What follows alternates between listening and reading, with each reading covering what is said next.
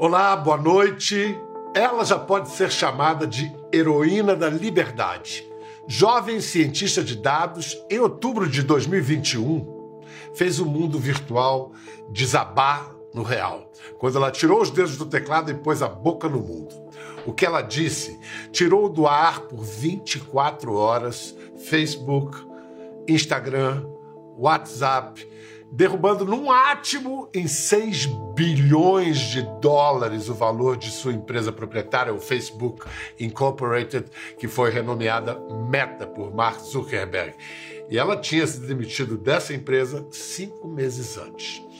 Aí, quatro meses depois, tornou públicos milhares de documentos internos, revelou que o Facebook sempre pôs o lucro à frente da segurança dos usuários, mostrou as evidências de que a rede costuma fechar os olhos para fake news, as notícias fraudulentas e que estimula a troca de mensagens e conteúdo de ódio. Detalhou o vale tudo por cliques e likes e deu como exemplo a invasão do Capitólio por golpistas de Trump em 6 de janeiro de 2021, que o Facebook poderia ter contido, mas deixou correr por audiência no seu faz tudo por dinheiro. As denúncias dela foram acolhidas pela Comissão de Valores Mobiliários dos Estados Unidos e aí ela foi convocada a prestar depoimento no Congresso americano. Desde então, tem rodado o mundo espalhando seu alerta sobre os porões das mídias sociais. Esse mês ela esteve em Brasília para uma audiência pública no Congresso. É um prazer receber Francis Haugen. Thank you very much for this opportunity, Francis. Let's go back to 2018. when you were hired by Facebook. What was expected from you and what was your assignment there? When I was recruited in 2019 to work on civic misinformation, my, my remit was relatively narrow, but at the same time, quite large. Um, so Facebook had had a team of about 40 people who had been focusing on viral misinformation um, around the world using third party fact checking for at least four years, maybe three years. Um, and the thing that they found was that there was some a very large problem. Um, while they had very good third party fact checking in English in the United States, the process of um, being able to uh, recruit enough third party fact checkers in enough languages was proving to be a huge gap. And they found that in the places in the world that were the most vulnerable, places where misinformation misinformation was costing people their lives, there was no third party fact checking. So my team was responsible for misinformation in places without third party fact checking and places in time of conflict when uh, third party fact checkers couldn't move fast enough to keep up with the flow of misinformation. But did you have independence, the, the proper conditions and resources to do your work? Mm. Unfortunately, Facebook is very, very thinly staffed, and they have a culture that almost uh, almost definitionally made it difficult to work on this problem. Uh, I was assigned a mentor when I first joined, and I described my project space to him, and he said, "That's a bad project. It's not measurable." And I was like, "What do you mean?" Like people are dying of misinformation in places without third party fact checking. And he was like, Yes, but things are only misinformation once a third party says they're misinformation. Like you have a problem that can't be measured, you shouldn't do it. And that's the kind of culture internally. Uh, Facebook has an organizational structure that isn't well situated to problems that can't be empirically managed. Um, because they devalue uh, individual judgment and leadership. So, from that moment when you realized there was no option left for you but whistleblowing. Uh, how did you prepare your withdrawal? The moment the uh, the moment where I realized that I was going to need to come forward wasn't until the fall, uh, the winter of 2020. So the U.S. 2020 election had happened. Facebook had mobilized huge amounts of effort to keep the United States election safe.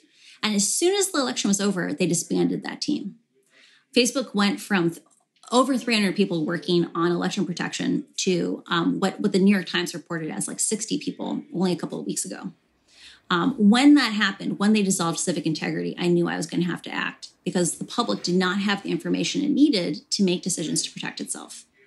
it took me a long time to figure out how to responsibly um, and effectively do my do uh, uh, figure out how to get the information to the public and so it was much later for when i actually was able to um, like closer to when i left the company that i i, I extracted the documents so first you, you voiced your alerts anonymously mm-hmm. in the wall street journal then you were mm-hmm. called to speak in congress and you chose to review your, your identity in cbs 60 minutes, mm-hmm. two, two days before your testimony to the Congress.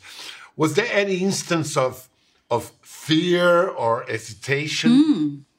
So I never intended to come out as a public whistleblower. Like part of why the disclosures are so large was that I, I wanted them to stand by themselves. That uh, internally to Facebook, um, I because I had spent two years being constantly disbelief like dis, um, there's a concept known as gaslighting where someone denies to you the reality of your circumstances um, and it's a way of exerting control i had spent two years inside of facebook being told that my concerns were were, were trivial or they weren't legitimate um, and so i brought out a huge number of documents because i wanted the public to decide for themselves uh, during the summer before i came i became public my lawyers sat down with me and made me face the truth. They said, you need to make a decision.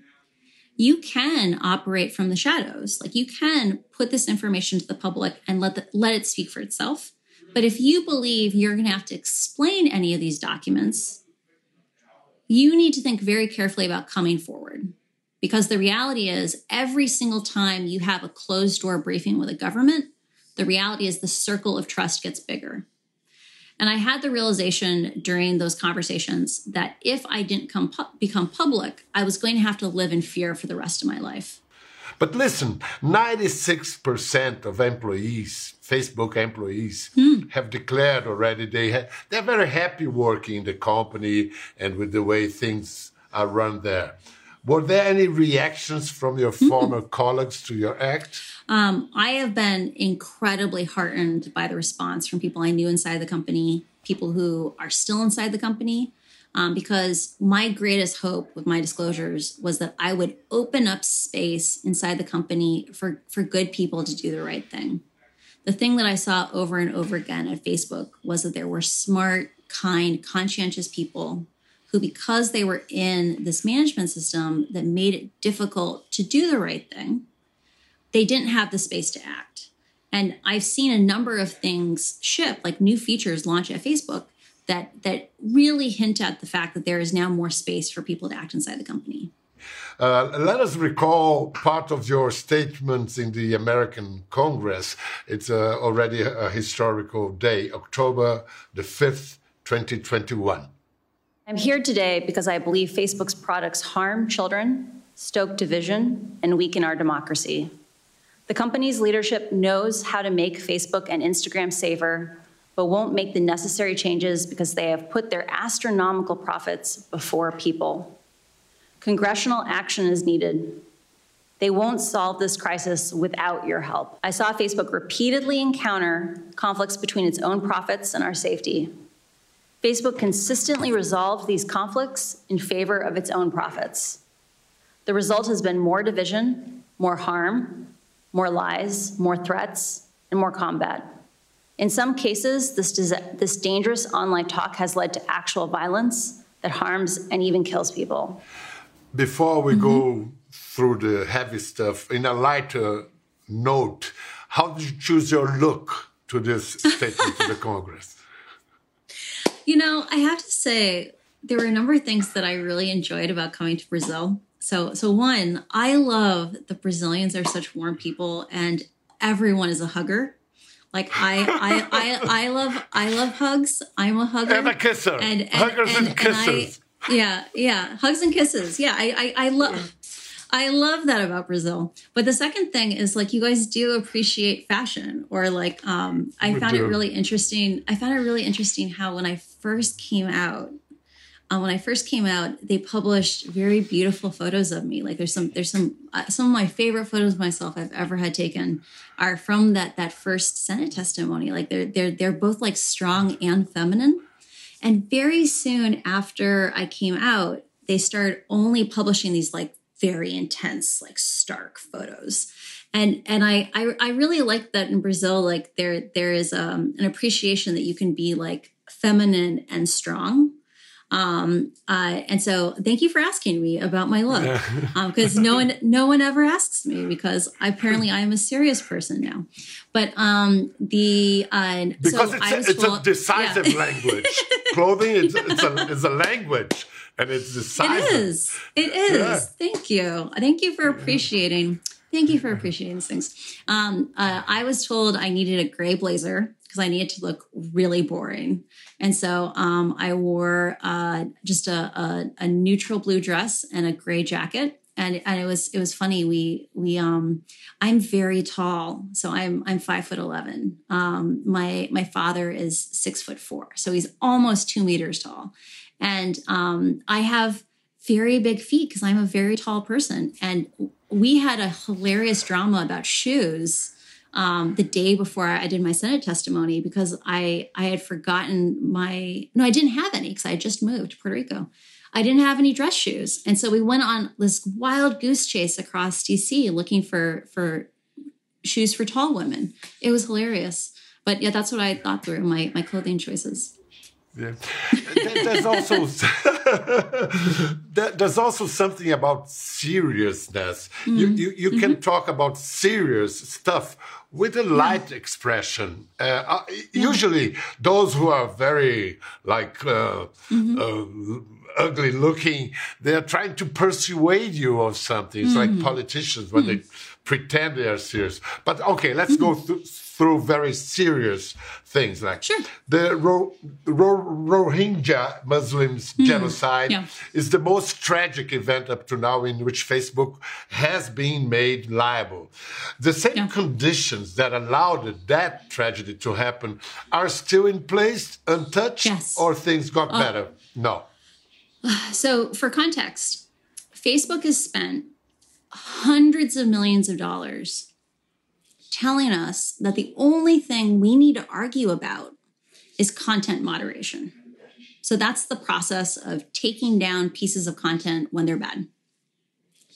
The problem with this strategy, instead of focusing on how the algorithms are designed or focusing on how the different product choices all interact together, is that when we focus on content, we have to rebuild those safety systems language by language. In the case of the Rohingya, they spoke a very um, peripheral language. You know, it's not spoken by that many people compared to English, compared to Portuguese. Um, Spanish. Uh, Spanish, totally. Mm-hmm. And and inside of Facebook, while the genocide was raging, there was one speaker of Burmese in the entire company. Um, the places in the world that are at the most risk of conflict, the most risk of violence, are often places that speak, or excuse me, are the most linguistically diverse. There where different people come together. Um, and those languages, smaller languages, are are not there's they don't scale. Like Facebook's current strategies for keeping those places safe, they can't economically give them the level of safety they need. And inside of Facebook, they don't allocate resources based on need they base them on the fear of regulation, the fear of sanctions. And so I don't believe the conditions have meaningfully changed inside the company. We are we are all at risk of these kinds of conflicts. Brazil has uh, witnessed a, a, rare political event in our history, uh, mm-hmm. a political motivated assassination. A Bolsonaro oh supporter killed a Lula follower. And, and some analysts think that this would not happen before would not have would not have happened before social media. Do you agree?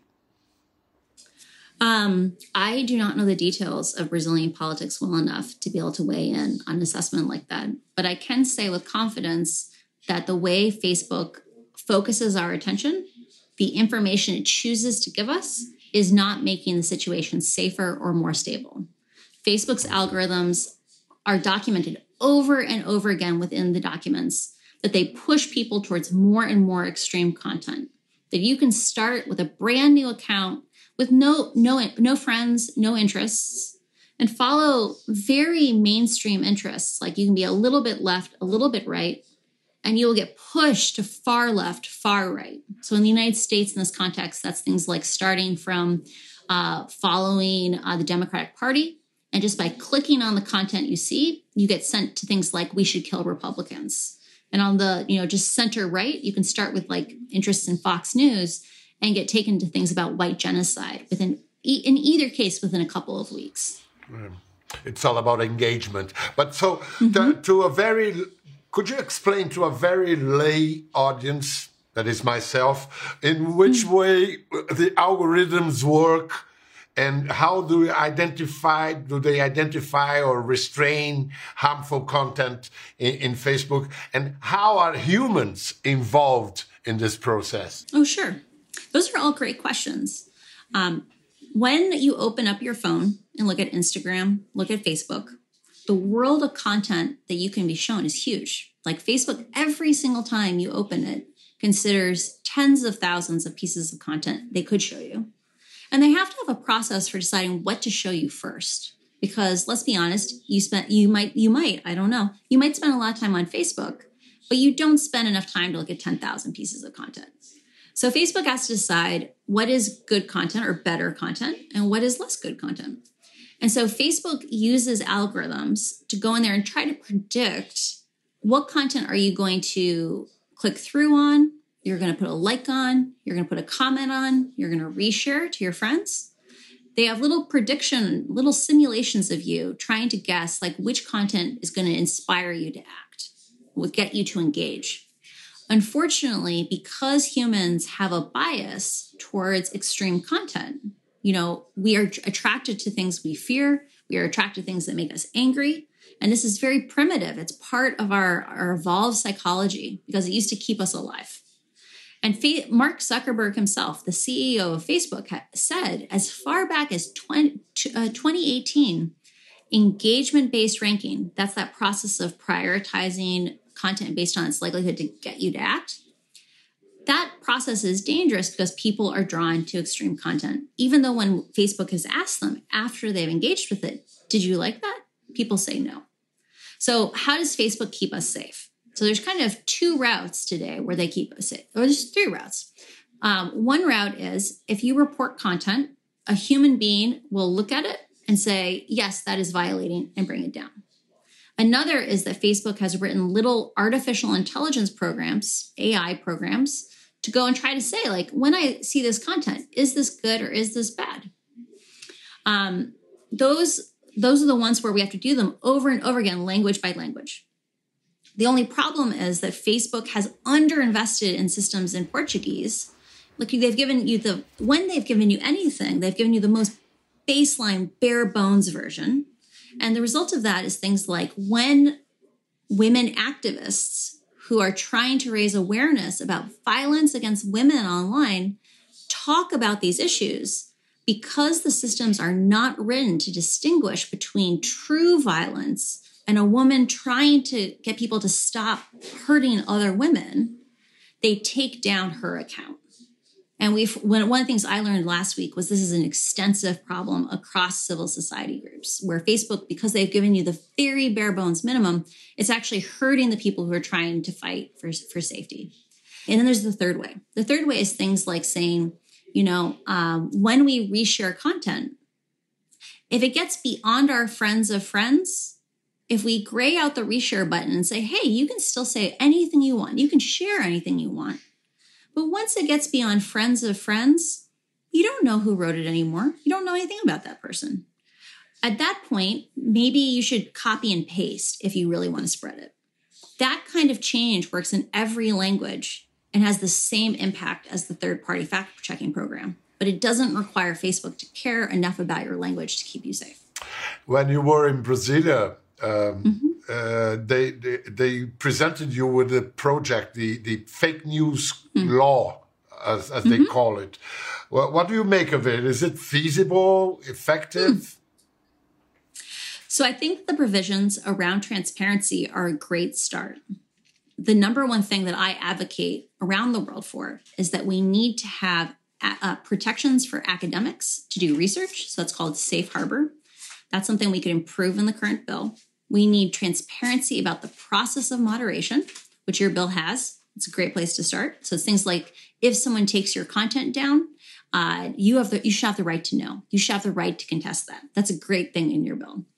We should have disclosure about investment. So that's things like how many hours are spent moderating Portuguese content. That's a great thing in your bill.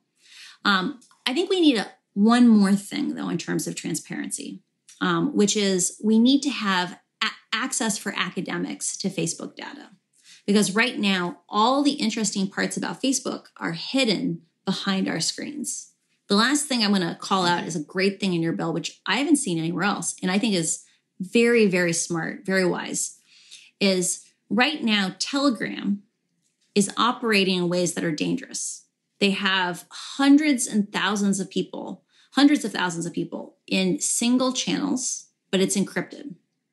I'm a strong believer in encryption. I believe we have the right to encrypted private communications. But once we move into encrypted spaces, the way we do things like fight misinformation is we care more about the role of individual humans and how they interact with each other. So we make it human scale. And we need to not have hyper broadcast channels.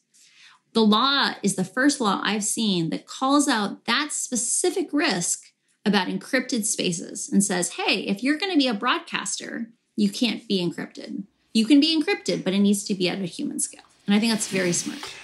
We are having indications in Brazil that the Brazilian president Jair Bolsonaro is, is sort of uh, cultivating the, his version of Trump stop the steal in, in 2020. Uh, during the build up to January the 6th, uh, what did Facebook actually do uh, to prevent trouble in the Capitolio? So, this, I think, is one of the most egregious things Facebook did, or in other words, did not do which is um, Facebook understood in the run up to the 2020 election that there were many settings in the product that were configured for Facebook's own benefit, not for the public's benefit. So I'll give you an example. Live video, that's where you can film something on your camera and it goes live to everyone. Uh, Facebook knew that was dangerous. They saw time and time again that people were doing things like killing other people, like committing murders committing suicide, uh, doing other really egregious things. Um, and yet Facebook knew that they couldn't stop them, that, they, that this problem was happening over and over again, where these videos of, of gruesome things would propagate on the system for long periods of time before they would get taken down. Facebook said, hey, if, if we know we can't effectively manage uh, the system. So now I, I want to watch uh, with you, Mark Zuckerberg, facing American congressmen in 2018. Now, increasingly, we are developing AI tools that can identify certain classes of bad activity um, proactively and flag it for our team at Facebook. Uh, by the end of this year, by the way, we're going to have uh, more than 20,000 people working on security and content review, um, working across all these things. So when, when content gets flagged to us, we have those, those people look at it, and if it violates our policies, then we take it down. Some problems lend themselves more easily to AI solutions than others. So hate speech is one of the hardest because determining if something is hate speech is very linguistically nuanced, right? It's you need to understand um, you know, what is a slur and what, um, whether something is hateful, not just in English, but the majority of people on Facebook use it in languages that are different across the world. Hate speech, I am optimistic that over a five to 10 year period, we will have AI tools that can uh, get into some of the nuances, the linguistic nuances of, of, of different types of content to be more accurate in flagging things for our systems. But today, we're just not there on that. Mm-hmm. I, I was going to ask you if you think he was sincere there, but never mind. Mm. I, will ask you a different, I'll pose you a different question. Does Zuckerberg think like other humans or he functions himself in algorithm basis as well? His gaze is, is somewhat scary, isn't it? Yeah. So actually, let's let's actually answer the sincerity question because I think when he gave that answer, I think when he gave that answer, I think he was sincere. Um, there's there is a um, and I think it actually answers your second question, which is about how he behaves. Um, we need to remember that the way that we train uh, algorithmic specialists, the way we train computer scientists, is at least in Europe, if you get accepted into a computer science program, because you're accepted into that program and not the university, you uh, you you can't take classes in say the history of hate speech. Um, in the case of Mark, Mark dropped out of college when he was 19. You know, we we lionize startup founders who avoid that education. Um, we say that they're brave. You know, they've got spunk. Um, I think when Mark answered that question, I think he earnestly thought that AI on the course of five to 10 years might be able to do that. But the reality is that people who have studied, you know, the philosophy of language, they can talk to you about the idea of subjectivity. Um, that the fundamental in these trade-offs is, you know, AI, um, we should not expect AI to do tasks better than humans can do it. And AI can only take in context that we intentionally program into the AI. And so it becomes this problem of unless we want to a- accidentally take down lots of good speech. So, for example, like I said earlier about the, the women, the advocates for preventing violence against women online, those same people, by talking about the violence, they were getting their content taken down. Unless we can um, model all of that complexity, the edge cases, we won't have systems that perform adequately. Um, and so I think it's more that he was ignorant. Um, so that's that's that's the limitations of someone like Mark. And, and perhaps something about uh, maturity as well. Uh, mm-hmm. yourself, frankly, how, what is for you? What is Mark Zuckerberg mental age? Mm-hmm. Um, in the addiction community, they say that people who begin, say, drinking at a really young age, um, they they don't continue to emotionally mature beyond the point at which they start consuming that substance. They use that as a crutch. One of the reasons I have so much empathy for Mark Zuckerberg's experience, for the fact that he's he's having trouble you know stepping up to the responsibilities of leadership right? That that you know the thing that the world is calling for him right now is to step up and say things like i'm going to be transparent because i want to be held accountable for my actions. Like that's what adults do. That's what leaders do. Um, mark has been a boy king since he was 19 years old. You know he became the ceo of a rocket ship when he was 19 years old. He is so isolated um, you know the people who are around you they influence what your reality is. And right now mark mark is playing um, he I, th- I think he's struggling because he is so isolated. Like he can't he can't go into a restaurant without people glaring at him. Think about how hard that is. And and this is one of those classic examples of hurt people hurt people. And and until we can help mark actually reintegrate until we can give him a path to being a responsible leader, he's going to continue to suffer and we're going to continue to suffer. Listen, when you were in Google, did you met Jaron Jaron Lanier there? He's still hmm. was he still there? Jaron Lanier, author of this book. Who's I, I, I don't think I've met him. He, no. He wrote the book called 10 Arguments for Deleting Your Social Media Accounts hmm. Right Now. It was written in 2018, and uh, I'll I'll bring up some points he makes, and then you counter argument. Okay, so uh, amongst the ten arguments, Jaron Lanier mm, makes to to argue that we should delete right now our social uh, media, and he wrote that what four or five years ago. Mm-hmm. He says that advertising social media is not intended only to sell things, but to hmm. change our behavior.